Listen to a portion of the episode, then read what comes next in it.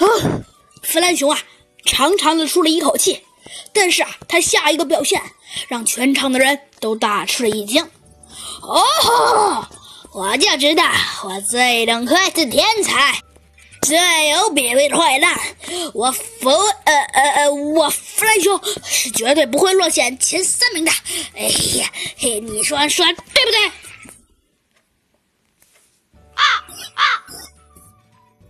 熊啊，睁开了一只眼睛，他看见了大家都用着无奈的眼神看着他。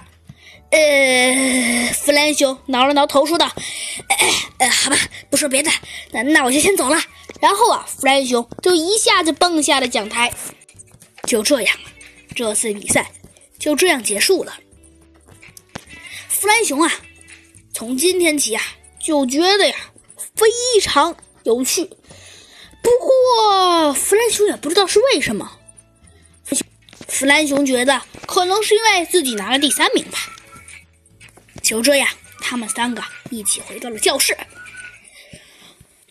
豪猪老师还没开口啊，门就被神经病撞了进来。呃，不对，那个神经病啊，就是鸭嘴兽。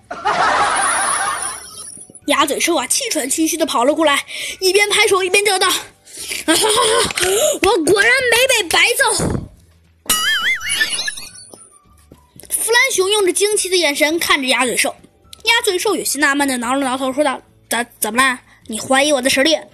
不，不是啊。”弗兰熊说道：“您看看您身上，呃，这就不用说了。”鸭嘴兽啊，有些无奈的摇了摇头，说道：“ 嘿嘿，这些都是些小事区区小事儿，也不用费那么大心思哈。我们继续说。” 然后啊，他又咳了咳嗓子，说道：“今天嘛。”嗯，应该应该算是还算不错的。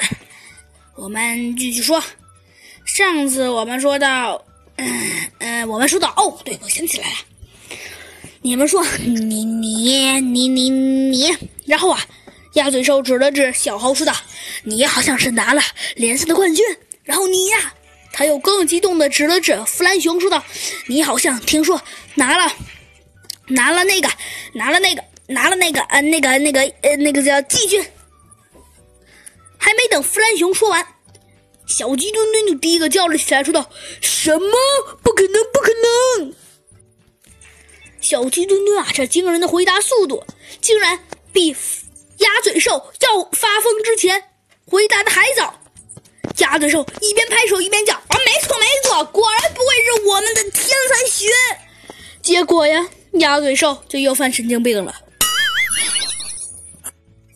那，好吧，呃，先不说这些。